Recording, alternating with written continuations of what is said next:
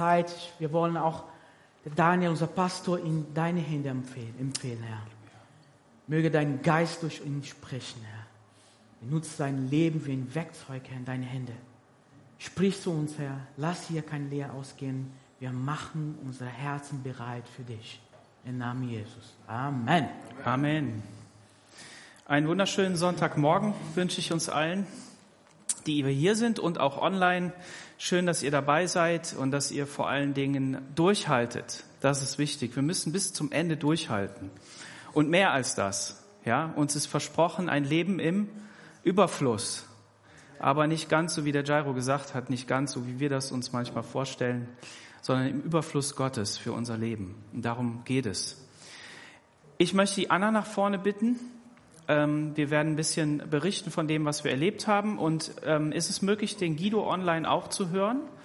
Ähm, Frage an die Technik. dann wäre das gut. Genau, super.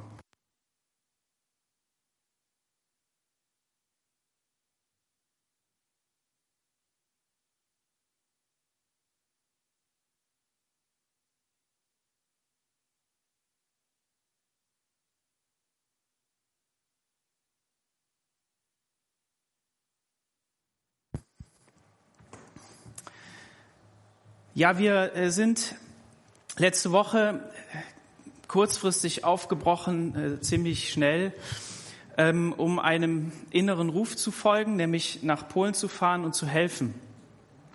Ich hatte am Samstag äh, die Regionalkonferenz des BFP in Düsseldorf und dort war die Rebecca Müller und die hat berichtet von dem, was ähm, Matthias für den AVC dort tut und was, was nötig ist.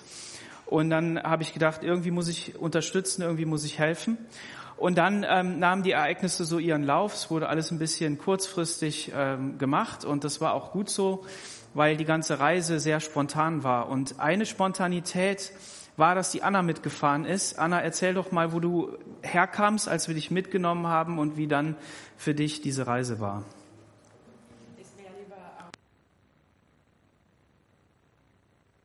Auf Polnisch Ola Ola, hilf mi, bisschen. No? no tak, ja tak podjęłam szybką decyzję, żeby pojechać. Test? Ah, okay. Ich habe mich schnell entschieden, äh, mitzufahren, sehr spontan. Przeczytałam e, na naszej grupie z naszego kościoła, że chcą jechać, więc pomyślałam sobie, może się przydam, bo potrafię troszeczkę rozumieć ukraiński. Ich habe auf der WhatsApp-Gruppe gelesen, dass ähm, die Leute äh, nach Polen fahren und ich kann ja Ukrainisch und Polnisch, deswegen bin ich mitgefahren. Ich dachte, ich kann da behilflich sein. No i tak e, miałam ostatnią no, nocną zmianę, więc, a potem meine, cały tydzień wolny. Ich hatte meine letzte Nachtschicht, das heißt, ich hätte dann die kommende Woche frei. Prostu. Und dann bin ich einfach mitgefahren. Ja, direkt im Anschluss an die Nachtschicht. Also wir haben dich da von der Nachtschicht abgeholt. Das muss man mal, muss man sich mal geben. Ne? Ja, das war in Ordnung. Mogłam spać w aucie cały dzień, bo... Ich konnte ja im Auto schlafen. okay. Mam nadzieję, że się przydałam tam. Ich hoffe, ich konnte helfen. Ja, berichte doch einfach mal zwei, drei Sachen, die dir ähm, jetzt im Nachhinein wichtig sind, was so die Reise ausgemacht hat und wo, wo wir da helfen konnten, was für dich einfach ähm, so der bleibende Eindruck von dieser Reise ist. Jak się to zaczęło tego dnia, to wszystko było takie, tak jak Daniel powiedział, spontaniczne. Als es an den Tag alles angefangen hat, wie, wie Daniel es gesagt hat, war alles sehr spontan. Y w drodze do Polski zrobiliśmy zakupy, tak, kupiliśmy dużo jedzenia. Auf, auf dem Weg nach Polen haben wir viel eingekauft, wir haben viel Essen gekauft. Y, trwało to dość długo. Musieliśmy na granicy w takim y, Gemeinde odpocząć. Tam es hat, przenocowali. Ja, es hat ziemlich lange gedauert. Wir mussten in einer Gemeinde in Polen übernachten. Nie Polen, w Niemczech. In Deutschland übernachten. E, następnego dnia rano pojechaliśmy do Warszawy. Am nächsten Morgen sind wir nach Warschau gefahren. E, tam żeśmy wylądowali, to było też chrześcijańskie gemeinde ukraińskie, tego nawet nie wiedzieliśmy, dopiero dowiedzieliśmy się w trakcie, jak już tam byliśmy. Das war eine ukrainische Gemeinde und wir wussten es nicht mal, wir haben es erst erfahren, als wir da waren. E, Tam zostawiliśmy całe jedzenie, które kupiliśmy. Wir haben unser ganzes Essen, das wir gekauft haben, dort gelassen. Oni nas tam serdecznie przyjęli też. Sie haben uns herzlich dort aufgenommen. Mogłam tam z nimi porozmawiać. Dowiedziałam się, że oni to jedzenie, które zbierają tam, zawożą od razu do Ukrainy. Äh, wir konnten uns gut unterhalten. Ich habe auch dort erfahren, dass das Essen, das wir nach dort gebracht haben, die Leute auch direkt in die Ukraine gebracht haben. Mogliśmy też im troszeczkę jeszcze pobłogosławić, zostawić pieniądze, żeby kupili jeszcze dla dzieci jedzenie. Wir konnten sie noch mit äh, finanzieller Unterstützung segnen, dass sie den Kindern Essen holen könnten. E, No i wieczorem stamtąd pojechaliśmy dalej na granicę. Und dann sind wir abends äh, zu der Grenze gefahren. Potrwało to następne 4 godziny, bo to jeszcze jest e, prawie 400 kilometrów Das hat dann auch weitere vier Stunden gedauert, weil es von Warschau weit entfernt ist. E, Byliśmy późno wieczorem na miejscu.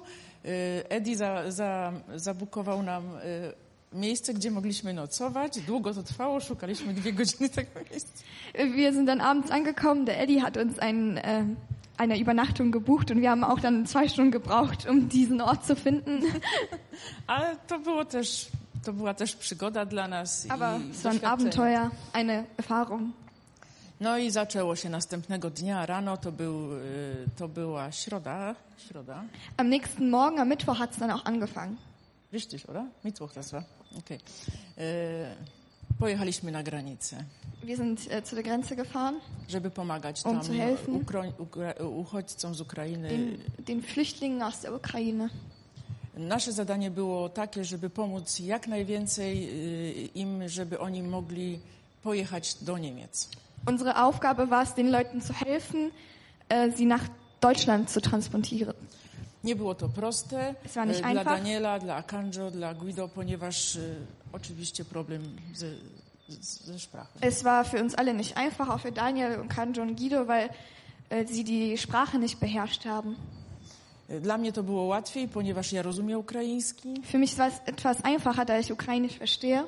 I mogłam się z nimi porozumieć. Troszkę po ukraińsku, troszkę po polsku. Und ich konnte mich mit den Leuten verständigen, ein bisschen auf Polnisch, ein bisschen auf Ukrainisch.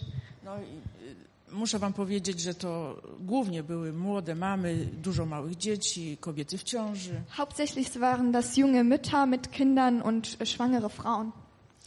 Y, Ta, to miejsce, gdzie oni tam przebywali, to było bardzo dużo poustawianych. To było, kiedyś to był supermarket Tesco.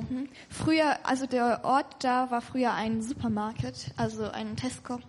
To było tak spontanicznie zbudowane wszystko, żeby oni tam mogli odpocząć, zjeść, pospać chwilę. Alles war da auch sehr spontan aufgebaut. äh, Da, äh, ein Ort, wo die schlafen konnten, essen und sich erholen konnten. No niestety nie było prysznica, nie było, były tylko toalety, do, że mogły tam może troszeczkę w umywalce się umyć, nic więcej. Leider gab es auch keine Duschen dort. Es gab nur Toiletten und Waschbecken, wo man sich äh, waschen konnte und die Toiletten nutzen konnte. Tego, co wiem, co słyszałam od ludzi tam, to oni tam długo nie przebywają. My też to widzieliśmy, że oni tam długo, one tam długo nie były, te kobiety. Może jeden dzień, może jedną noc, nie dłużej. Äh, Die Leute sind da aber auch nicht lang geblieben. Die sind da vielleicht eine Nacht geblieben, vielleicht etwas länger, aber Ten tydzień już nie był taki ciasny, jak myśmy byli wcześniej. Podobno tam było dużo gorzej. äh, die Woche, wo wir da waren, war auch nicht mehr so eng dort. Äh, Wir haben gehört, dass die Woche davor viel mehr Leute da waren. Yy, No i zaczęło się to pomaganie. Und dann fing das Helfen an. To nie było takie proste. Es war nicht einfach. kiedy podchodziłam do tych mam z tymi dziećmi i mówiłam, że stoi autobus albo samochód do Niemiec, Als ich zu den jungen Müttern gegangen bin und gesagt habe, dass ein Bus ist, der nach Deutschland fährt, one mi ciągle tylko odpowiadały, nie, one chcą zostać w Polsce, że to jest bliżej do domu, że może się to skończy i będą mogły wrócić. haben sie gesagt, dass sie nicht nach Deutschland wollen, weil die in Polen bleiben wollen, weil es näher an zu Hause ist und vielleicht endet es ja bald und die können wieder zurück. I wtedy ja próbowałam im tłumaczyć, y, że to może być długo, że tutaj jest tyle ludzi w Polsce, tyle uchodźców, nie ma, nie ma miejsca, trudno znaleźć. Ja mówię, chcesz tutaj zostać, zobacz jak tu ciasno, pełno ludzi, gdzie będziesz spać? Und ich musste den Frauen dann erklären, dass es vielleicht doch nicht so kurz dauert und dass es hier eng ist und sehr viele Leute hier in Polen sind. Und es ist eng und hier ist es auch nicht einfach. Es gibt nicht viel Platz. Jak rozmawiałam z nimi, to modliłam się i mówiłam, Boże, Ty mi musisz pomóc. Ja mam nadzieję, że ja oddam te dziewczyny w dobre ręce, że te dzieci trafią w dobre miejsce na- do Niemiec. Äh, ich, als ich den Frauen da geholfen habe, habe ich wirklich gebetet, Gott, ich hoffe, dass ich den Frauen gut helfen kann und ich sie in gute Hände übergeben kann. Bo to nie było proste, ponieważ ja sama nie byłam pewna, gdzie one trafią. Ich, das war nicht einfach, weil ich wusste selber nicht, wo die Frauen hinkommen würden. Jak przychodzili ludzie prywatni z Niemiec i, i chcieli zabrać na przykład dwie, trzy osoby albo pięć, Als private Menschen aus Deutschland gekommen sind und ein paar Leute mitnehmen wollten, to nie było dla mnie takie proste im wierzyć, co oni dalej zrobią z es tymi war, kobietami. es war für mich nicht leicht, denen zu glauben, was die mit den Frauen weitermachen, wo die sie hinbringen. Y, Więc brałam od nich telefon, numer od tych kobiet. Niektórzy dali mi nawet y, swój paszport, y, pas Ja. fotograficzny. Deswegen habe ich immer die Telefonnummern genommen von den Frauen und die äh, Ausweise von den Leuten fotografiert. Kilka się nawet zameldowało tych później mam, że jest okej, że jest dobrze.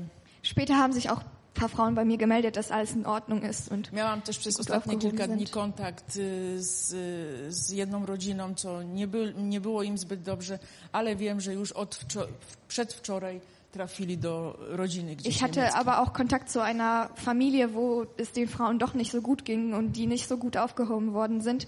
Aber ich weiß seit äh, gestern, dass sie seit gestern irgendwo hingefahren sind, wo es denen auch jetzt gut geht.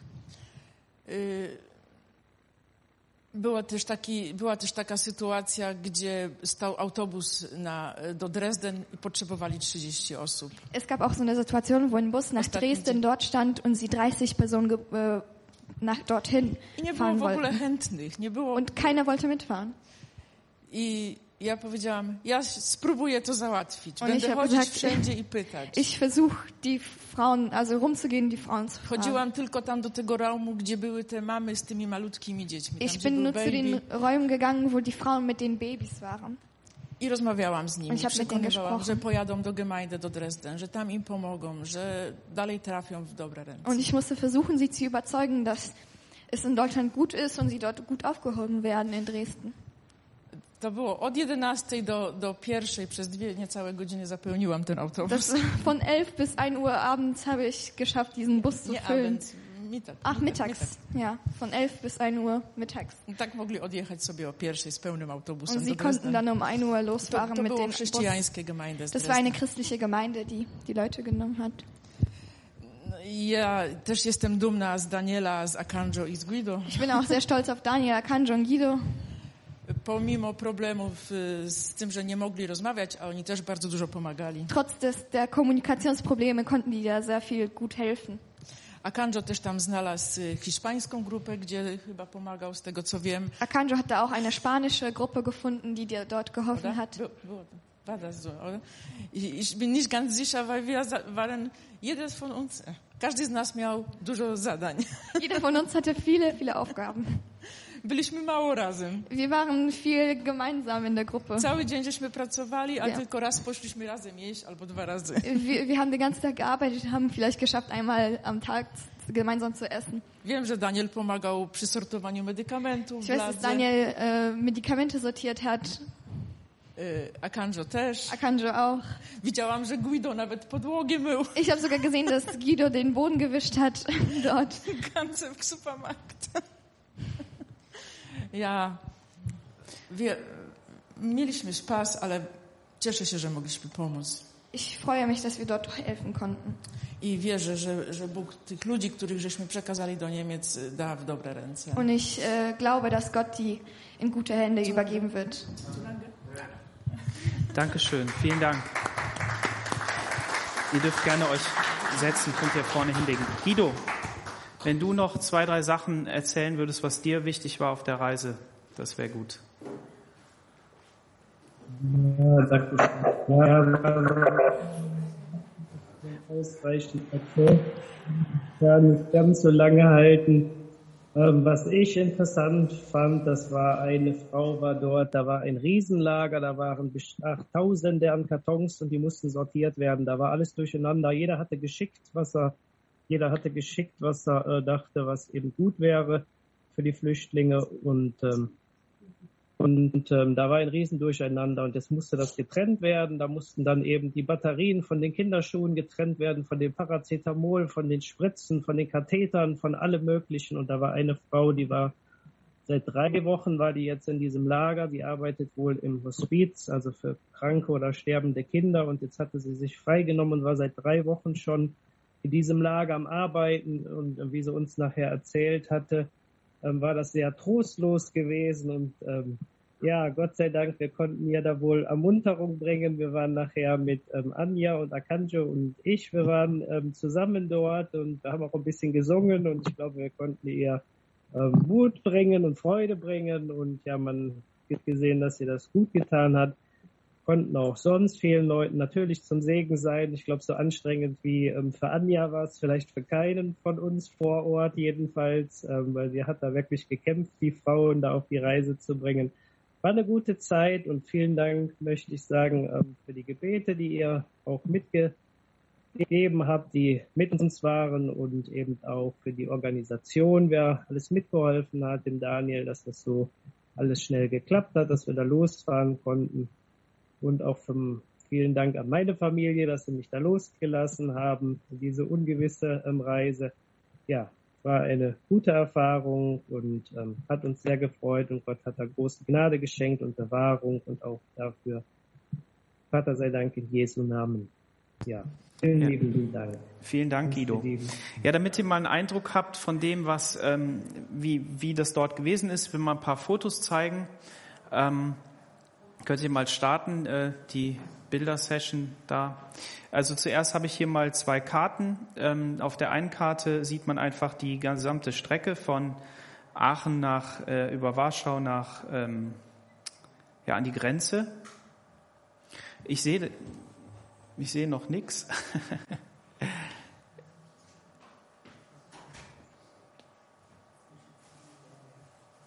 ah ja, genau. Ähm, und ähm, also es sind viele, viele Kilometer und wie die Anna schon gesagt hat, unsere, unser Weg war, war nicht so direkt. Also wir hatten ja gedacht, wir gehen mit dem Auftrag dahin, dass wir Menschen und geben man mal die nächste Folie, also diese, wo die kurze Wegstrecke drauf ist. Ähm, dass wir Menschen im Prinzip aus dieser Grenzregion unten rechts, ähm, dass wir die sozusagen aus dieser ersten Unterkunft, die dort in Polen eben ist, wo die Menschen keine Dusche haben, wo sie wirklich in Massen zusammenliegen, ähm, da wegnehmen können, irgendwo hin, wo sie einen Ort haben, wo sie erstmal ankommen können, zwei, drei Tage sich erholen können und wirklich die ersten Eindrücke ähm, in, in Polen halt verarbeiten können, um dann letztendlich auch ähm, zu sammeln und ähm, vielleicht einen Bus zu bestellen hier aus Deutschland, ähm, der die dann hier an einen oder zwei Orte bringt, sodass es halt funktioniert. Das war die Idee. Und deshalb sind wir dann eben auch mit zwei Autos gefahren ähm, und ähm, äh, dieses zweite Auto, das haben wir in Herrenhut aufgegabelt. Und wenn ihr ähm, euch auf den Weg macht, ähm, und sagt, ja, wir wollen, ähm, wir wollen in Urlaub fahren, wir möchten ein Projekt machen, wir möchten irgendwie unterwegs sein, dann merkt ihr, ja, manchmal funktionieren die Dinge nicht so, wie man denkt. Und es gibt so diese, diese, ähm, diese Wochen oder Tage, wo, wo, ähm, wo die Dinge auch wirklich nicht zusammenpassen, wo du dich einfach nur ärgerst. Ja, und manch einer hat eben mehr Geduld, der andere halt halt weniger Geduld, aber im Endeffekt bleibt es, dass sich eigentlich ärgern muss. Und eigentlich wäre das so eine Reise gewesen. Es wäre eine Reise gewesen, wo wir persönlich unter Stress geraten wären, wo irgendwie Übermüdigkeit gekommen wäre beim Autofahren ähm, und all diese Dinge. Und ich kann euch sagen, Gott war einfach in jeder Situation dabei. Gott hat einfach ähm, irgendwie die Impulse gegeben, auch dass die Anna dabei war, einfach als Frau in unserem Team. Ähm, das war einfach richtig schön. Das hat richtig Freude gemacht und wir haben, wir haben gemerkt, dass wir an jedem Ort, wo wir gekommen sind, einfach ähm, genau da richtig sind. Wir sind zum Beispiel in Herrenhut angekommen und eigentlich wollten wir ja noch nach Warschau fahren und es war 18 Uhr, 18.30 Uhr und das wäre dann sehr spät geworden und dann hätten wir dort noch irgendwie ein Hotel suchen müssen oder Unterkunft. Und ähm, und dann fragst du dich, naja gut, warum stockt die Reise jetzt schon? Klar, wir mussten noch einkaufen, das habe ich am Montag nicht geschafft, ja Gott sei Dank, weil wenn ich 400 Kilo geschleppt hätte, es wäre nicht gut gewesen für meinen Rücken. Ähm, und äh, dann haben wir dort in der Metro eben eingekauft und dann, dann haben wir einen Crafter gesucht, den wir dort aufgabeln sollten. Diesen Crafter, den gab es überhaupt gar nicht, der war nicht da.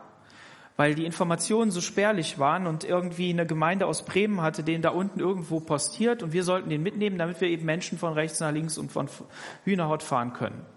So, und dann begegnen wir dort einer Familie und diese Familie haben sieben Kinder. Ja, wunderbar. Das Ehepaar, das spricht irgendwie so zehn Sprachen gefühlt, also Polnisch, Russisch, Kroat, ähm, Tschechisch, ähm, Slowenisch, äh, Englisch, Deutsch, ja, Ukrainisch und Russisch, Russisch hatte ich schon gesagt. Na, also das sprechen die alles. Und die waren in all diesen Ländern schon unterwegs. Die waren mit dem ähm, mit der Hilfsorganisation eben EZA unterwegs, die Juden aus ähm, aus äh, der Ukraine nach ähm, nach Israel gebracht haben.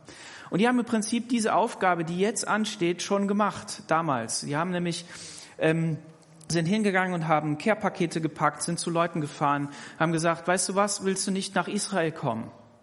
Und ähm, wir würden ähm, das alles für dich organisieren. Wir organisieren die Visa, wir besorgen die Wege, wir, wir fahren dich nach Odessa, dort hast du eine Unterkunft. Und dann sammeln wir so lange, bis das Schiff voll ist und dann fahren wir dieses Schiff nach Israel. Und jetzt ist genau die gleiche Situation. Und diese Leute, die haben eben ihre vielen Kinder. Eigentlich wäre irgendwie so Filmabend gewesen. Wir sind dann da, ähm, damit sich auch mal um die Kinder kümmern. Ne? Und, ähm, und wir waren dann da und die haben uns herzlich aufgenommen. Da habe ich gesagt, ist euch das nicht wirklich zu viel? Sollen wir nicht irgendwo anders hinfahren, das machen? Nee, nee, das passt schon. Vier Leute, das ist für uns kein Aufwand. Das ist kein Problem. Das machen wir. Naja, der Abend nahm so seinen Lauf und wir haben uns dann unterhalten. Und warum erzähle ich das so detailliert? Ich erzähle das deshalb, weil, weil wir einfach eine Perspektive bekommen haben. Die kennen sich in diesen Ländern aus und die sagen, ja, es gibt verschiedene Positionen zu der Situation, die wir da haben. Und ich weiß nicht, was ihr für Informationen habt, und das will ich jetzt auch gar nicht ins Zentrum stellen, aber wir finden in dieser Welt immer, immer irgendwie eine, eine ähm, linke und eine rechte Position. Eine Position, die irgendwie das eine beleuchtet und Position, die das andere beleuchtet. Und wir dürfen uns dann irgendwie so unsere Wahrheit daraus stricken. Und sie sagte dann so, ähm, wisst ihr, wir haben ja für, für Erweckung in Europa gebetet. Wir haben Awakening Europe gemacht. Wir haben Veranstaltungen gemacht. Wir, wir beten doch schon so lange, dass der Herr Europa rettet, dass er, dass er eine, eine, einen Aufbruch schenkt, dass Deutschland sich bekehrt. Ja, was erwarten wir denn? Erweckung kommt immer irgendwie mit Not, immer irgendwie mit, mit Dingen, die, die uns nicht passen. Und was auch immer noch auf uns zukommt, ich weiß es nicht. Aber jetzt passiert Folgendes. Die Kornkammer Europas oder der Welt oder, oder ne, Weizen, Sonnenblumenöl und das Ganze, die ganzen Produkte, die Ukraine halt eigentlich in die Welt bringt, die, die werden jetzt nicht mehr in die Welt gebracht. Aber es wird ein anderer Same ins, in die Welt gebracht, nach Europa gespuckt. Die Ukraine spuckt ihre Menschen aus. Und diese Menschen sind zu zehn Prozent oder so wiedergeborene Christen. Wiedergeborene Christen. Und die Leute, die in dem Crafter nachher nach Deutschland mitgefahren sind, von denen weiß ich, dass die selber nicht gläubig sind. Aber sie sagen, ja, Christen haben uns geholfen. Christen haben uns geholfen, in der Ukraine an die Grenze zu kommen und von der Grenze wieder zu diesem Tesco, zu diesem, zu diesem Shopping Center und von dem Shopping Center jetzt nach Deutschland. Christen waren das. Und was kann Gott tun, wenn seine Leute für ihn unterwegs sind und anderen Menschen dienen? Und das Evangelium verkündigen. Und das ist genau das, was dort passiert. Und als sie das dann so erzählt hat und gesagt hat, habe ich gedacht, ja, das ist nicht die, nicht die Sicht, die die Welt darauf hat. Und das ist auch nicht dieser, dieser, dieser Blickwinkel, den wir Menschen so oft haben. Aber ich möchte die Perspektive Gottes eingehen. Ich möchte die Perspektive Gottes einnehmen auf die Situation. Weil mein Fokus ist nicht immer Jesus.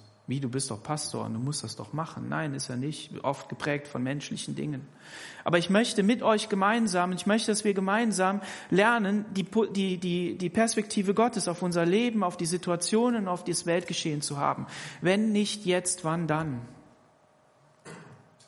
Wir brauchen das. Wir haben in dem Lied gesungen, dass, dass er dieser Grund ist, dass er dieser, dieser Fels ist. Ich nehme andere Worte, dass er der Weinstock geht. Darum geht es heute in dem Bibeltext. Dass er diese Quelle ist. Und es ist Jesus allein. Und er möchte durch dein Leben wirken. Wir sind dann weitergefahren. Am nächsten haben wir natürlich noch eine Führung im Jesushaus bekommen. Wunderbar, fantastisch. Richtig klasse. Ähm, und ähm, ja, durften einfach äh, dann in Warschau dort in diesem Lager eben unsere Sachen abgeben, das so wie ein Tropfen auf einen heißen Stein. Aber dort haben wir auch wieder Menschen kennengelernt, die eine ukrainische Gemeinde in Polen haben und die Pfingstgemeinde sind. Und auf einmal haben wir gedacht, boah, cool, dass wir hier sind, dass wir die kennenlernen dürfen, dass wir da, da mithelfen können. Und dieses, blättert mal weiter in den Bildern, da gibt es, ähm, ähm, da gibt es ein, ein Bild, wo so ein weißer Lieferwagen, nee, geh mal weiter, weiter, weiter. Ich weiß nicht, ob, warum die Bild 4 oder sowas. Ähm, da ist auf jeden Fall, ähm, der, der Guido ist auch auf einem Bild drauf. Ja, genau. Da war ein Mädchen, die hat unsere Sachen ausgeladen. Und die hat es in einer Geschwindigkeit gemacht, ich habe gedacht, es ist Krieg. Und dann habe ich gedacht, ja, es ist Krieg. Die kommen irgendwo daher, die haben Verwandte da. Die hat das in einem Speed gemacht, unglaublich, mit einer, mit einer Leidenschaft. Ne? Als wenn jetzt hundert von diesen kleinen Transportern da stehen und die alle ausgeladen werden müssen heute noch. Und dann habe ich gedacht, boah, was hat die für eine Passion, was hat die für einen Einsatz? Richtig klasse. Und ähm, und ja, es war einfach, für uns war das, war das richtig gut. Und dann sind wir eben, Anna hat das gesagt, will ich alles wiederholen, aber meine Punkte setzen. Und dann sind wir eben zu dieser Unterkunft gefahren. Und ihr müsst euch jetzt Folgendes vorstellen. Der, der Eddie, der war ähm, in dem Tesco, in diesem, in diesem Center, hat mit den Leuten geredet. Und da prasselt wirklich, da prasseln hundert Sachen auf dich ein. Das heißt, Leute kommen zu dir, fragen, oder du fragst Leute, dann kommen zwei weitere und wollen auch ihr Anliegen äh, haben. Vor allen Dingen, wenn du alle Sprachen sprichst, ja, und er sprach alle Sprachen. Und, und wir jetzt mit unserem Anliegen, ja, wo ist denn jetzt unsere Unterkunft? Ja, ich schicke euch den Link. Da hat er uns einen Link geschickt und eine Beschreibung. Die Beschreibung lautete ungefähr so, wenn du irgendwo fährst, dann kommst du an einem See vorbei und dann 400 Meter auf der linken Seite. Ja, perfekt. Wir haben dann zwei Seen gefunden. Das heißt, es muss früher anfangen. Wir haben Gott sei Dank erstmal Essen gefunden. Wisst ihr, wenn man eine lange Reise macht, also stellt fahrt in den Urlaub und ihr habt kein Essen im Auto, es wird dunkel und kannst nirgendwo mehr was kaufen. Du musst noch ein Zelt aufbauen, die Nerven liegen blank. Und dann ähm, sind wir zu diesem Supermarkt gefahren, der hatte noch fünf Minuten auf. Da haben wir unsere ganzen Sachen eingekauft, um dann festzustellen, dass der Ort dieses, dieser Unterkunft nicht dort ist. Google sagte, der ist hier rechts daneben. Dann haben wir da gesucht, haben wir nicht gefunden. So eine Stunde später habe ich gesagt, okay, komm, lass uns eine Stunde später. Komm, lass uns mal jetzt noch in dieses Gebiet fahren. Wir fahren so von der Straße runter, an zwei Seen vorbei. Ah ja, hier sind die Seen, die da beschrieben sind. Ne? Den Vermieter konnte ich nicht erreichen. Und dann fahren wir so links da so hoch, also es geht so, so ein Berg hoch, so vor so ein schönes Haus in Polen. Wenn ich nicht die letzte Fahrt gemacht hätte, am letzten Tag hätte ich gesagt, in ganz Polen sind nur noch schöne Häuser umrandet von, von schönen Tujas und die Leute, die, denen geht's einfach nur gut. Auch wieder tolle Häuser, überall kläfften die Hunde. Die Anna, unsere tapfere Kämpferin, die ist immer zu den Häusern gegangen und hat geklingelt, hat gefragt und so. Naja, auf jeden Fall fahren wir da so und, und ihr wisst ja, Mercedes mit seinem Heckantrieb, ne? Und ich dachte so, ja schön, kann ich hier drehen. Ja, und da ging nichts mehr.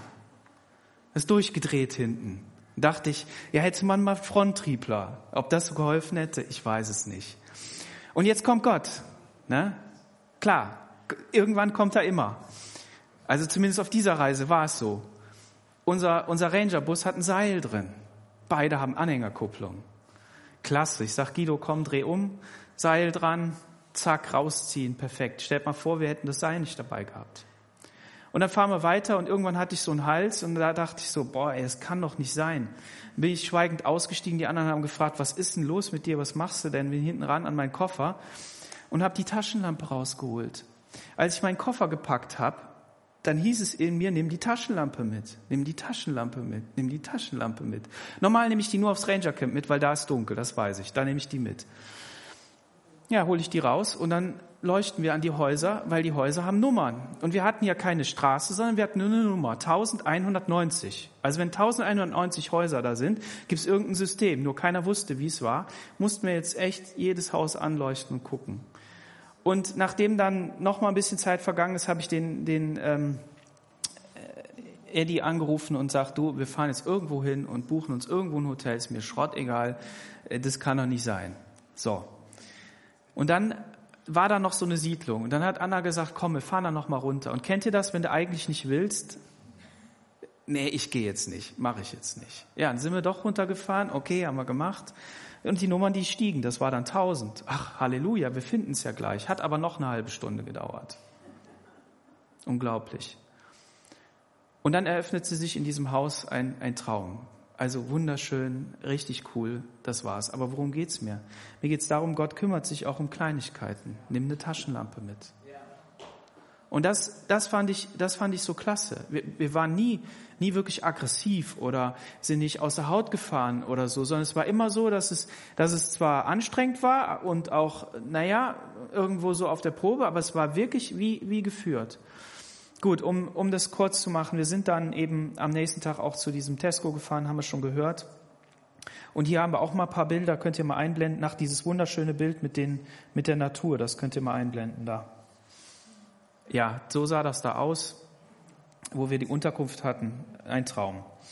So, und jetzt, ähm, jetzt könnt ihr die anderen Bilder mal einfach einblenden. Ich weiß nicht, in welcher Reihenfolge die da sind. Also das nächste, ja, das wäre gut. Ja, da fahren wir jetzt auf dieses Gelände. Rechts seht ihr die kleinen Trans Kleintransporter. Und die haben alle so rote Kreuze drauf getaped. Und die werden voll mit Nahrungsmitteln geladen und dann fahren die in die Ukraine. Und das Gleiche ist auch in Warschau und dort werden die mit der Polizeieskorte an die Grenze gefahren und dann dürfen die halt machen, was sie wollen. Und zwei von denen sind schon abgeschossen worden. Die Menschen dort haben ja oft keine Versorgung mehr, die, die, die, die Not ist einfach groß. Genau, jetzt können wir weiterblättern, mal gucken, was jetzt kommt. Ja, wir haben natürlich auch gut gegessen. Da waren Spanier, die so einen schönen Schinken da hatten und Olivenöl und Brot und ähm, ja, das nächste Bild, das will ich online nicht zeigen, aber hier, ähm, das ist ein Bild, ähm, stellt euch vor, ihr habt so eine Kaufhoffläche, ähm, weiß nicht, 3000 Quadratmeter oder mehr, und da ist eine Matratze an der, an der nächsten. Ne?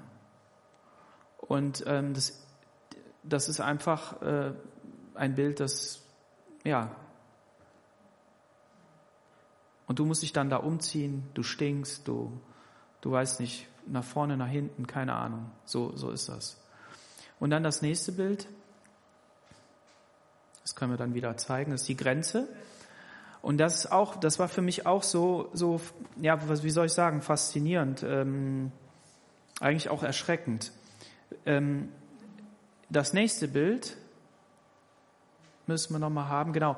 Da seht ihr auf der, auf der linken Seite seht ihr so einen Fußweg und der geht an der Grenze vorbei und da kommen die dann so in, in, in, in Gruppen oder einzeln kommen die dann darüber und dann kommen die, gehen nochmal zurück das Bild, dann kommen die jetzt über die Grenze und werden erschlagen mit Informationen, werden erschlagen mit Produkten. Hier Pampers für die Kinder, da ein Lolli, da irgendwie Essen, da dies, da jenes. Und die Menschen, die, die nehmen das so, so manchmal auch emotionslos, manche fangen an zu weinen, manche sind irgendwie total glücklich. Und ich dachte so, boah, wir Menschen sind schon krass. Wir wollen helfen, aber es hat immer irgendeine Schattenseite. Ich werde gleich auch noch eine Schattenseite ansprechen. Und das ist, das ist so, wo ich dachte, Herr, hilf, dass wir als Christen wirklich das tun, was du möchtest, dass wir den, den Menschen tun. Damit will ich nicht sagen, dass die Leute einen falschen Einsatz haben, einen falschen Eifer haben. Wir wollen alle Gutes tun. Aber am Beispiel der Medikamente, wenn du ein Paket mit Medikamenten packst in deinem Krankenhaus, in deinem, ne, irgendwo, dann sagst du, okay, zehn von dem, zehn von dem, zehn von dem, packst das in ein Paket, schickst das dahin und dann dürfen die wieder die zehn da nehmen und wieder zusammen und wieder auseinander sortieren und dieser Prozess dauert so viel Zeit, dass es einfacher wäre, man nimmt eine Palette von dem, eine Palette von dem, eine Palette von dem und schickt das einfach dahin. Wäre einfacher. Viel einfacher.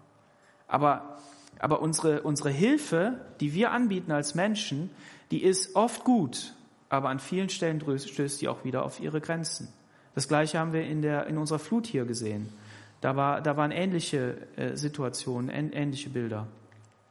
Und, ähm, und dieses, äh, dieses, Hilfs-, äh, dieses Zentrum dort, in dem wir gewesen sind, ähm, das, äh, das lebte davon, dass, dass die Information von heute Morgen nicht mehr aktuell war.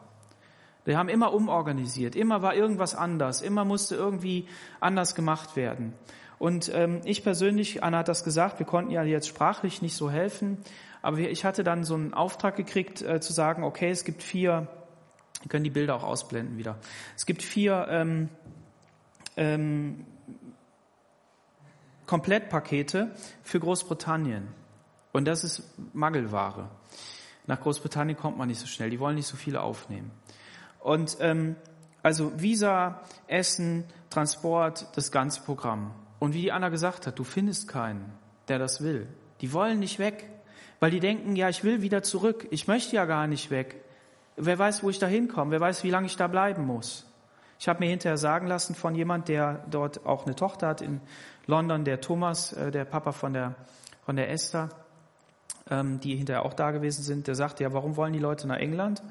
Weil dort keine Papiere sind, weil kein Pass ist. Also Pass schon, aber wenn du keinen Reisepass brauchst, um auszureisen, dann brauchst du keinen Ausweis. Du bist also nicht kontrollierbar so. Ne? Und das ist natürlich eine große Freiheit.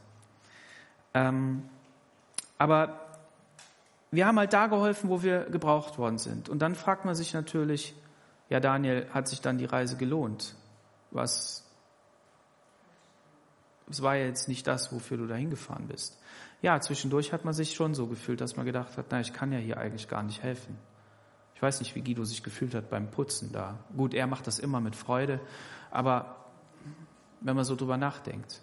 Aber es waren für uns die kleinen und großen Momente, wir haben zum Schluss einen mitgenommen, und das habt ihr ja am letzten Sonntag gehört, der Deutscher war, der dort geholfen hat, dort im Einsatz war, und dieser Mensch hat sich bekehrt. Wunderbar. Und, und das ist einfach das, wo wir bereit sein wollen, in den vorbereiteten Werken Gottes zu gehen. Am zweiten Tag hatte ich dann ähm, den Auftrag, eben Matthias äh, Müller vom Flughafen abzuholen. Er ähm, hat äh, versucht, ähm, das große Ganze zu organisieren. Das heißt also, wenn ihr euch nochmal an die Karten erinnert, also die Menschen eben von der Grenze 400 Kilometer ins Land oder sowas ähm, zu bringen, dort ein, ein, eine Unterkunft äh, zu organisieren und, ähm, und, und dort zu sammeln. Und, und das war so die Idee. Nur das ist gar nicht so einfach. Warum ist das nicht einfach? Weil das ja keine Ware ist. Menschen sind keine Ware. Du kannst dich einfach einteilen und die Busse voll machen, fertig. Das ist da Katowice, ein ähm, bisschen südlich, so eine, so eine ähm, Dreiviertelstunde. Da ist so ein Baptisten-Center, da ähm, können Seminare gemacht werden, da kann ähm, Freizeiten abgehalten werden. Also fantastisches Ding mit Swimmingpool und allem, also richtig cool, die können das, die Baptisten. Ähm, und äh, dort war eine ganz liebe ähm, ja, Frau, die hat dort die, die Sachen organisiert, so 150 Betten, dann haben sie noch ein Haus gekauft, nochmal 60 Betten. Und die Idee war eben da, mit der Gespräche zu haben. Und dann sind wir dorthin gefahren an dem Tag, haben mit ihr gesprochen. Es wäre gut gewesen, wir hätten eine Frau dabei gehabt. Ähm, und dann hieß es, wir können noch nach, ähm, nach Breslau fahren, nach Wroclaw und ähm, dort Ranger-Mitarbeiter oder Ranger, den Rangerleiter von Polen treffen. Also wieder 200 Kilometer in die andere Richtung und, und dort geredet und Kontakte geknüpft. Ähm, wie effektiv das jetzt ist, weiß ich nicht, aber wir haben es versucht. Wir haben versucht, da was aufzubauen und ähm, ja, möge der Herr Gnade schenken, dass das, was er möchte, dass das geschieht. Wir haben ja als äh, Deutschland schon ähm, so manche Flüchtlinge aufgenommen und wenn man sich dann die Situation der Ukrainer anguckt, klar wissen wir direkt, das ist vor unserer Nase, ihr könnt die Bilder gerne ausblenden, ähm, dass, dass dort Krieg ist. Und deshalb sind die Flüchtlinge, wenn die hier nach Deutschland kommen, auch direkt anerkannt und haben alle Möglichkeiten. Aber gleichzeitig, und das ist das, was mir immer wieder auffällt, ist unsere Gerechtigkeit und unsere Art und Weise, wie wir Menschen helfen als Menschen, immer auch an Grenzen, stößt immer wieder an Grenzen. Und diese Grenze ist zum Beispiel, dass, dass Flüchtlinge aus anderen Ländern ähm, einen Riesenkampf unternehmen müssen, um anerkannt zu werden, um Papiere zu bekommen, um versorgt zu werden. Und andere Flüchtlinge, bei denen das jetzt aus unserer Sicht offensichtlich ist, die kriegen gleich alles geschenkt. Und da geschieht so ein manch eine Ungerechtigkeit. Ich will den Ukrainern das jetzt nicht absprechen. Ich möchte mir auch kein Urteil darüber bilden, ob das richtig oder falsch ist. Darum geht es mir nicht. Aber ich will damit sagen, wenn wir als Menschen, auch hier in der Gemeinde, ja, wenn wir an diese Grenzen stoßen, lasst uns hier auch die Perspektive Gottes einnehmen, zu sagen, Herr, was hast du in dieser Situation für mich? Ich, für mich war klar, ich, ähm, ich möchte nicht auf diesen Konflikt gucken, sondern ich möchte nur sehen, da sind Menschen, die brauchen einfach Hilfe.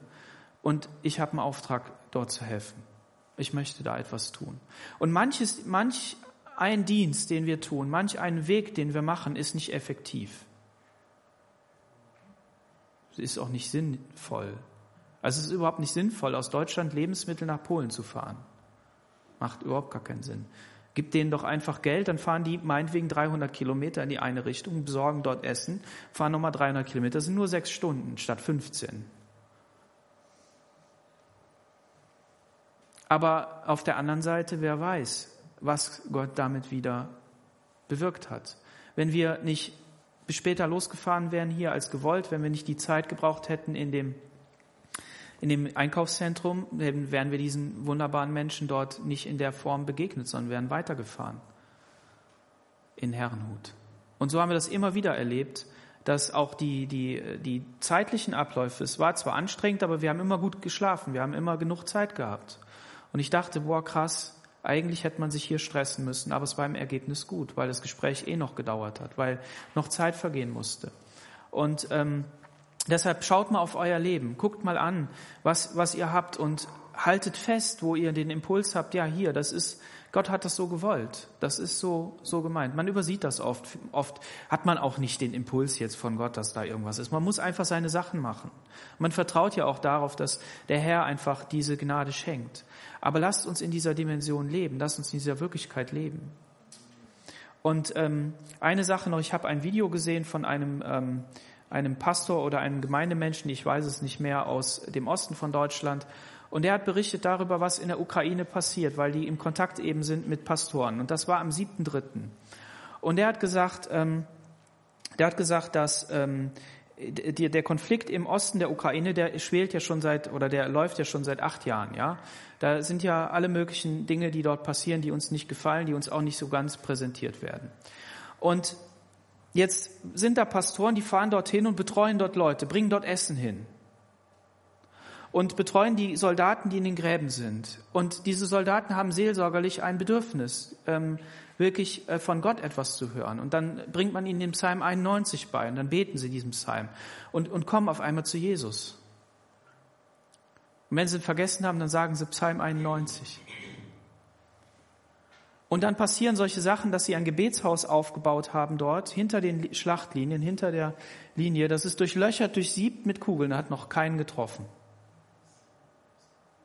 Aber sie haben dann angefangen zu beten und sie haben angefangen zu beten, dass das geschieht, was den Feinden Israels geschehen ist.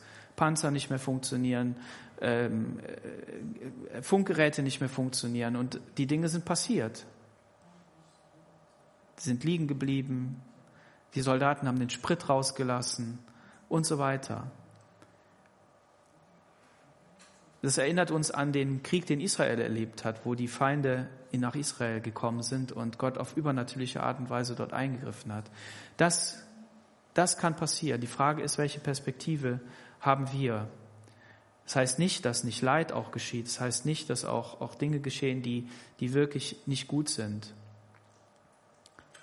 Ich lese jetzt Bibeltexte ganz anders irgendwie, wenn ich so äh, die Propheten lese, wie Gott halt ähm, den Feind schicken wird und dass er, Jesaja, ne, dass er die Menschen ähm, ähm, wegführen wird in die Gefangenschaft und die, die Soldaten in die Gräben geworfen werden und so weiter, dann denke ich, meine Güte, das Video habe ich gerade gesehen. Gibt ja Kanäle, wo du dir das angucken kannst. Aber ich habe eins festgestellt und das ist, Gott schaut auf unser Leben in einer viel größeren Dimension.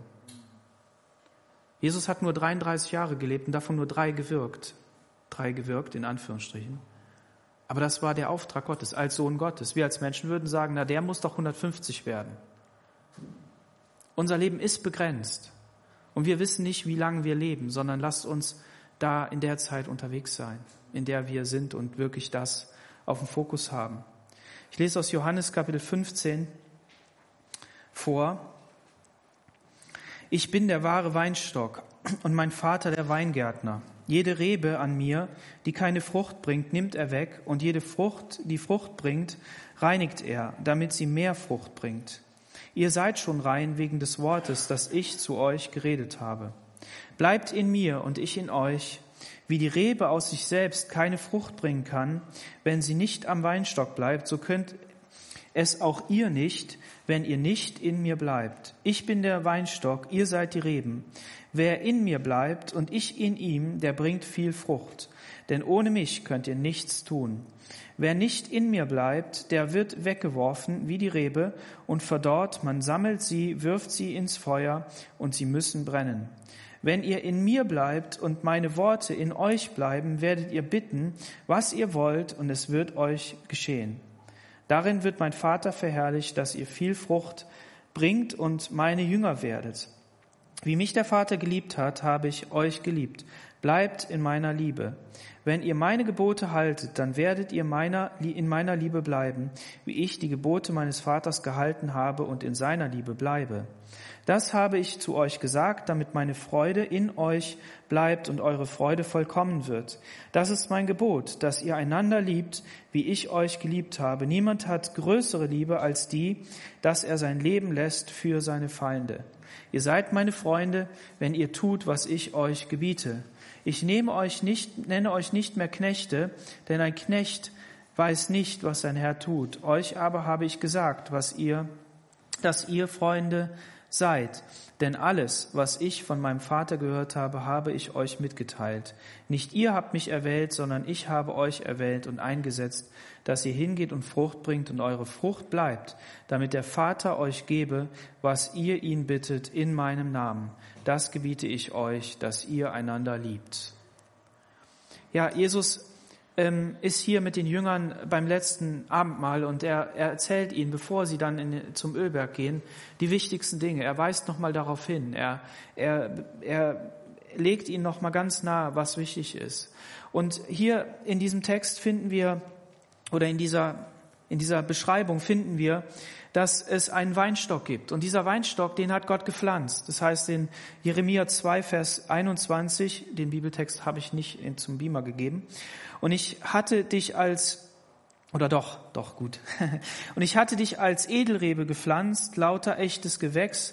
Und wie du dich mir verwandelt in oh, sorry, verwandelt in entarteten Ranken eines fremden Weinstocks. Also hier, Gott hat einen edlen Weinstock gepflanzt. Von Gott aus gehen immer gute Dinge, gehen immer Dinge aus, die, die, die richtig gut sind, eine richtig gute Qualität haben. Und ähm, das hat er gepflanzt in Israel. Also Israel selbst war dieser, dieser Weinstock. Aber was ist passiert? Ähm, du hast dich verwandelt und entartet. Du bist nicht bei der Art Gottes geblieben, die gepflanzt worden ist, sondern du bist entartet. Und man, man könnte sagen, also man kann sagen, der Mensch ist auch entartet. Er wurde gepflanzt als Ebenbild Gottes. Er wurde ähm, geschaffen als Ebenbild Gottes mit den Attributen und Eigenschaften und mit dem Geist Gottes selbst. Und dieser Mensch ist entartet, indem er die Sünde angenommen hat, indem er Gott ungehorsam geworden ist. Und das zieht sich durch unser ganzes Leben. Und das Coole ist, das heißt das Coole. Das richtig Gute ist, dass Gott gesagt hat, nee, ich habe es einmal gemacht, jetzt reicht's und vorbei. Das tut er nicht. Sondern was er tut ist, er, er nimmt einfach einen neuen Weinstock. Halleluja. Und Jesus sagt, ich bin der wahre Weinstock. Israel hat ähm, dieses Bild des Weinstocks so sehr verinnerlicht, ich weiß nicht, ob wir dieses Bild einblenden können vom Tempel, ähm, dass, dass dieses Bild halt ähm, geprägt hat. Wenn man die, die Vorderseite vom Tempel gesehen hat, hat man zwei Säulen gesehen und da war ein Weinstock. Und ähm, Josephus ähm, beschreibt, dass die äh, mannsgroß waren, die Früchte oder die, die, die Trauben. Naja, wie auch immer, man kann sich vorstellen, wenn dieser Tempel riesig groß war, mussten die Früchte auch groß sein, damit man die sieht. Ne? Klar. So, und ähm, und das heißt, dieses Bild war, war, war da und die wussten, was damit gemeint war und, und was, was äh, gesagt wird. Und Jesus sagt aber, ich bin der wahre Weinstock. Und das ist ja nicht nur für die Juden, sondern das ist ja für dich und für mich.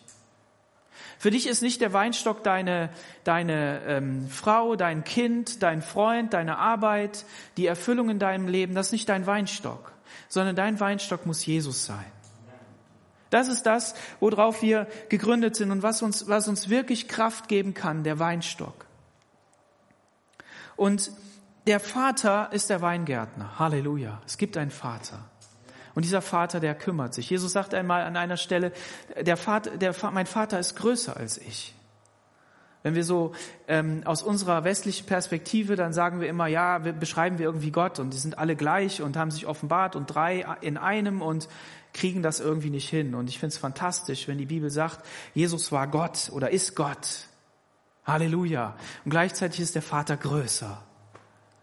Und Jesus muss gehen, damit der Heilige Geist kommen kann und das tun kann, was er tut.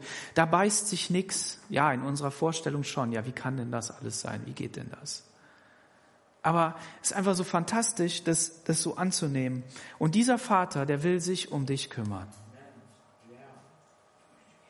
Damit du eine Rebe bist, die Frucht bringt. Und das, was im Alten Testament an den Stellen, wo der Weinstock vorkommt, eher negativ ist, das ist im Neuen Testament positiv. Natürlich lesen wir hier auch, jede Rebe an mir, die keine Frucht bringt, nimmt er weg und jede Frucht, die Frucht bringt, reinigt er, damit sie mehr Frucht bringt. Und was hier an diesem Vers interessant ist, und ich will den nicht dahin biegen, wo ich ihn hinhaben will, okay, dass wir uns richtig verstehen. Man kann das ja machen. Man kann ja ähm, Bibelstellen so hinbiegen, dass die wieder passen. Ähm, aber trotzdem möchte ich diesen Hinweis geben. Ich habe jetzt ähm, in meinem Garten da ähm, äh, bin ich noch kein guter Gärtner, okay? Also meiner persönlichen Nachbarn, das sind ja meine Eltern, die haben das da viel schöner ähm, die haben das so hingekriegt oder machen das. Und unsere, unsere Nachbarn in der Straße, die sind sowieso Perfektionisten. Also ähm, nicht vom Herzen habe ich festgestellt. Ich habe mich mit der Nachbarin unterhalten, als sie gesagt, nein, Herr Nakaten, ich, ich, es geht nicht darum. Es geht nicht darum, dass das perfekt aussieht, sondern es ist, ja, wir, wir machen das halt. Und wenn man einen Garten einmal angelegt hat, ist auch nicht mehr so viel Arbeit, ja, also außer man schludert. Aber wenn man bei uns in die Straße fährt, da denkt man, die, die, die gehen da mit der Nagelschere lang. Und das ist alles, das ist die Lebenserfüllung, die die da haben. Aber das ist es nicht. Und jetzt habe ich in diesem Jahr habe ich dann äh, so so so Büsche weggeschnitten und und und und da so so so Stöcke weggemacht und und und und alles mögliche Riesenhaufen, ne? Riesenhaufen. Und das das macht Spaß. Das macht Spaß. Warum? Weil ich genau weiß, na gut, entweder ich will die Pflanze wirklich weghaben, dann muss ich sie richtig entwurzeln, dann muss ich richtig Hand anlegen unten, ne? Aber was ich beschneide, wird wieder wachsen. Er ist ja letztes Jahr schon gewachsen, also wird es dieses Jahr auch wachsen.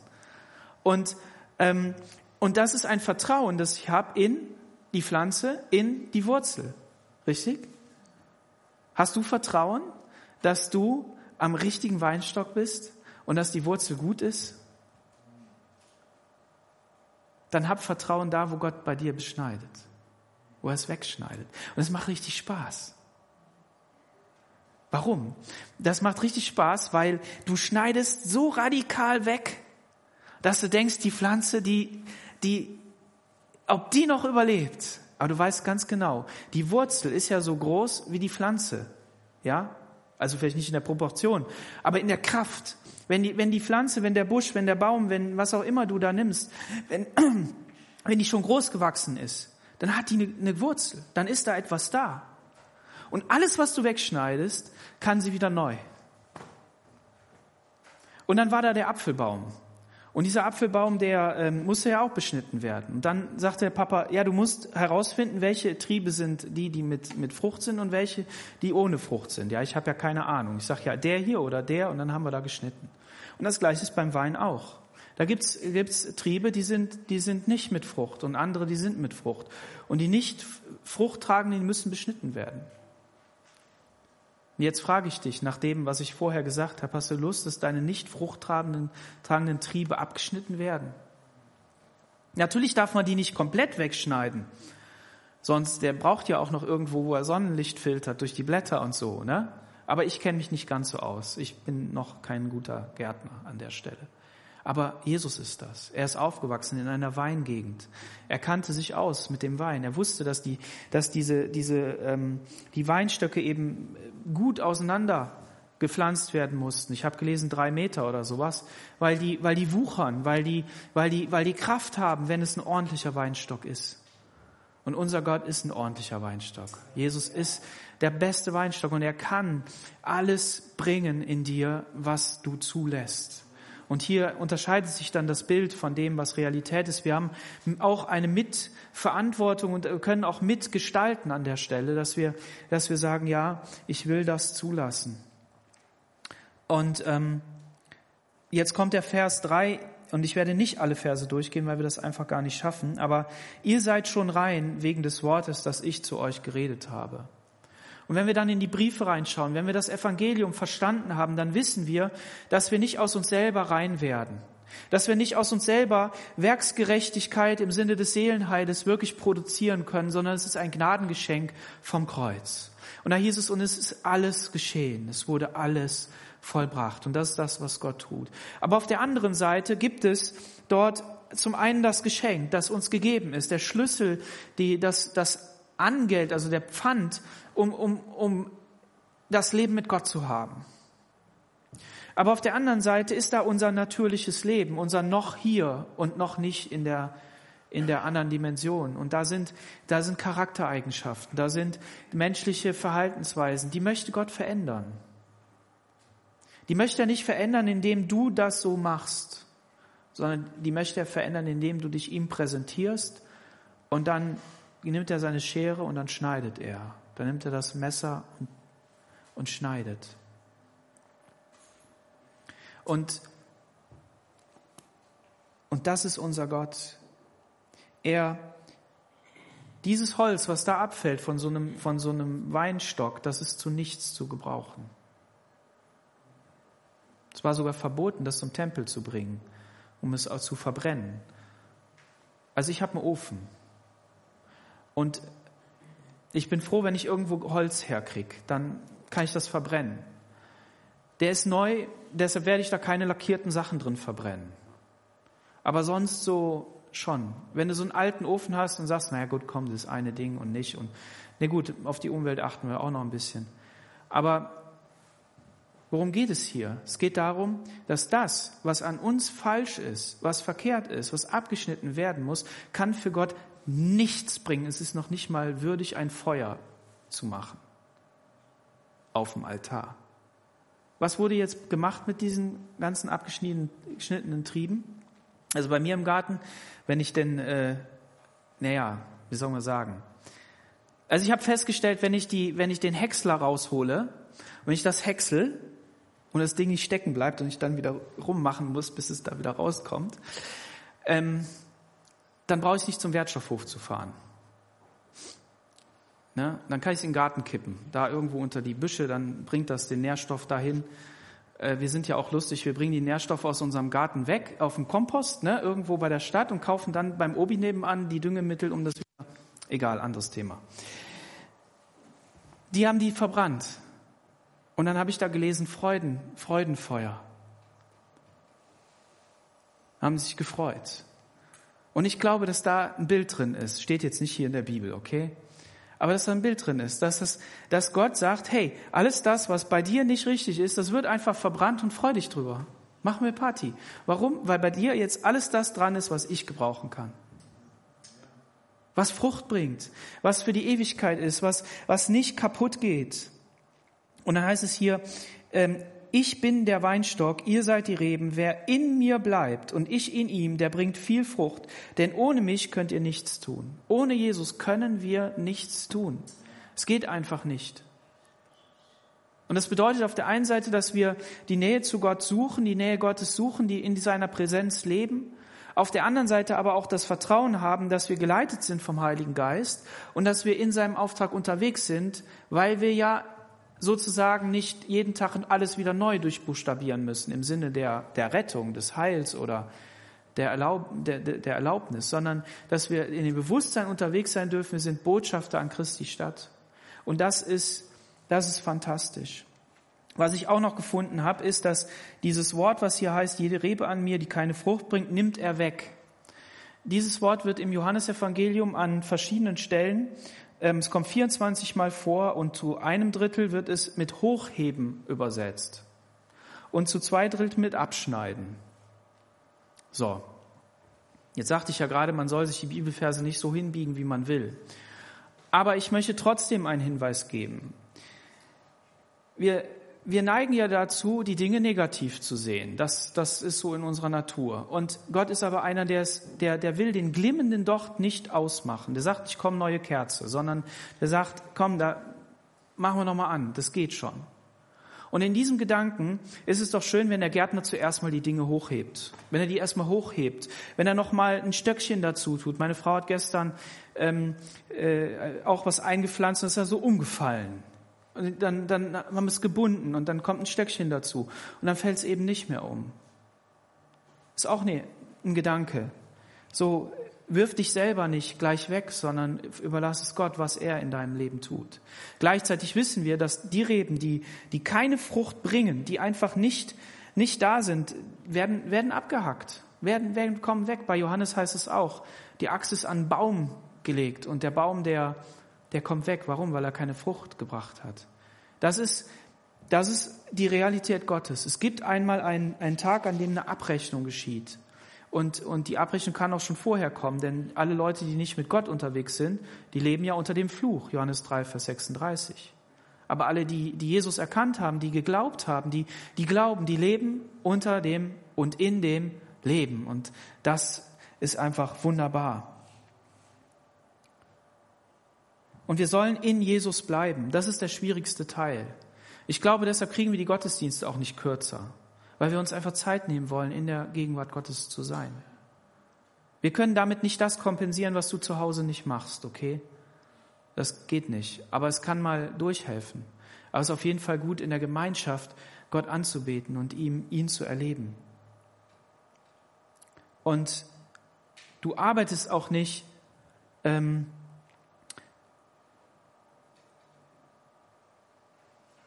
für die Liebe Gottes. Wir haben das nicht gemacht, damit wir Liebe Gottes bekommen. Du strengst dich nicht an für die Liebe Gottes, sondern die Liebe Gottes ist ausgegossen in die Herzen und du lebst von dieser Liebe Gottes. Und das ist dieses Bild des Weinstocks, dass du, dass du aus der Wurzel, aus dem Weinstock heraus lebst. Da ist genug Ressource. Da ist genug für dich da. Und das sollst du nehmen. Und wir, wir, wir, wir müssen an dieser Stelle wirklich oder ich lade euch ein, dass wir uns neu aufmachen und sagen, Herr, lass uns wirklich an dieser Wurzel angeschlossen sein, dass unser Leben überfließt von deiner Kraft. Dass wir, dass wir sagen, ja, wir wollen wirklich diese Perspektive immer mehr haben, dass wir, dass wir fokussiert mit dir unterwegs sind und dass wir zum Segen sind. Weil dann werden wir auch stehen bleiben, wenn, wenn Stürme kommen, wenn die Dinge nicht mehr so laufen, wie wir die gerne hätten. Und so manches ist ja schon aus dem Ruder geraten. Und wir können nicht das, die, die, die, wir können kein, ähm, äh, keine schöne Welt versprechen. Dann müsstest du in den Laden gehen und dann kaufst du eine Plastikfrucht, hängst die bei dir dran. Ja, von der Ferne mag die auch gut aussehen. Aber es ist nicht echt. Nicht echt und süß. Und Jesus, und das ist dann hier im, in den Versen danach, spricht auch an, dass die Welt uns hasst. Vers 18, wenn euch die Welt hasst, dann wisst, dass sie mich vor euch gehasst hat. Es ist ein Phänomen, ich habe gelesen, ein, äh, derjenige, der in London zum ersten Mal mit einem Regenschirm rumgelaufen ist, der wurde mit Dreck und äh, Matsch und Eiern beworfen, weil das, also wir würden heute sagen, uncool war. Also weil die Leute Angst davor hatten. Keine Ahnung. War ungewöhnlich. Jeder von uns hat einen Regenschirm. Wenn du in Rom unterwegs bist und da regnet es, dann wird dir der Regenschirm schon in den Bus gebracht. Und wenn man in, Griechenland oder Israel unterwegs ist, hat man einen Regenschirm vor der Sonne. Wir sind äh, als äh, Berührerstudenten in, in Griechenland gewesen und ein Schweizer, der, der hatte einen Regenschirm dabei. Wir haben ihn erst ausgelacht. Am Ende der Reise nach drei Wochen hatten wir alle einen Regenschirm.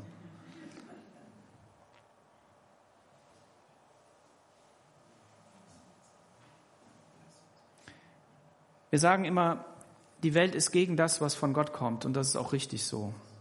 Aber die Welt ist, ist gegen alles, was nicht ihr konform ist.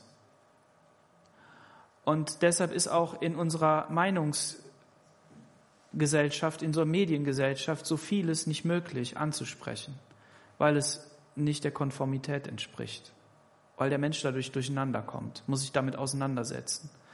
Und ich habe so das Empfinden, dass an vielen Stellen die, die Diskussionsfreudigkeit nachgelassen hat. Also zumindest offen zu sagen, ja, es ist doch noch mal vielleicht anders.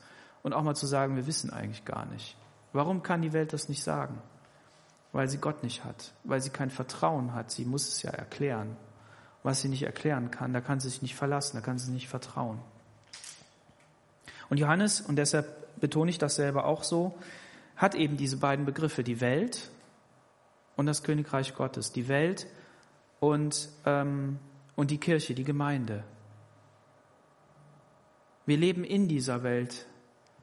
Wir wollen uns im frommen Sinne nicht abgrenzen, im menschlich frommen Sinne. Aber wir wollen alles tun, dass wir mit der DNA, mit der Lebensweise Gottes in dieser Welt leben. Amen. Und das können wir nicht aus uns selbst, sondern das müssen wir aus diesem Weinstock herausnehmen. Und ich möchte auch jeden einladen, der, ähm, ja, der noch nicht Jesus kennt. Der sagt, ja, ich, ich bin mit ihm noch gar nicht so unterwegs. Ich weiß gar nicht, was das bedeutet. Und, ähm, aber ich merke, in meinem Leben ist irgendwas, da fehlt irgendwas. Als ich da, ich hatte das ja eben gesagt, als ich da diese vier Visa hatte, für, ähm, für England und das komplette Paket. Da kann ich aus der Rückbetrachtung sagen, ja, vielleicht fühlen wir uns als Christen auch oft so. Oder Jesus. Er hat was anzubieten. Er hat ein, ein Land anzubieten, in dem Milch und Honig äh, fließt, sagt die Bibel, also wo der Überfluss ist. Und es ist alles fertig. Das Visa ist fertig. Die, die Reise dorthin ist fertig. Die Kraft ist da. Das Benzin ist bezahlt. Ist alles bezahlt, aber keiner will es. Willst du es haben? Möchtest du einen, dich auf den Weg machen in den Himmel und das Reich Gottes jetzt schon erleben in deinem Leben? Ein leeres Blatt Papier zu haben, ein neues Heft aufzuschlagen zu dürfen, zu sagen, all meine Schuld ist bezahlt. Es ist alles bezahlt. Die Leute da aus der Ukraine, die, die, die haben ja nichts mehr. Manche von denen haben tolle Koffer, so tolle Koffer habe ich noch nicht mal. Aber da drüben ist alles kaputt. Ist alles, da ist nichts mehr da. Alles aufgegeben. Und dann bekommen sie neue Sachen. Und so dürfen wir unterwegs sein. Wir dürfen uns darauf verlassen, dass das, was wir, was wir hier geglaubt haben, dass wir das sehen. Und deshalb lade ich jeden ein, dieses Erlösungswerk von Golgatha, von Jesus anzunehmen, zu sagen, ja, Jesus, du kannst mein Retter sein und du sollst der einzige Retter in meinem Leben sein. Und ich will neues Leben mit dir haben. Und deshalb hat sich die Reise gelohnt. Da war einer, der hat gesagt, ja, ich war auf der Suche, aber jetzt habe ich gefunden. Und bet mir dafür, dass er wirklich an Jesus bleibt, dass er eine gute Gemeinde findet, die ihm im Glauben weiterhilft, die, wo, er, wo er wirklich sich ähm, entfalten kann und zu dem werden kann, den Gott für ihn hat, den Gott in ihm sieht, weil er sieht ja die Frucht, die in ihm entstehen kann. Und deshalb ähm, lass uns in Jesus bleiben weil wir ohne ihn nichts tun können. Amen. Lass uns gemeinsam auf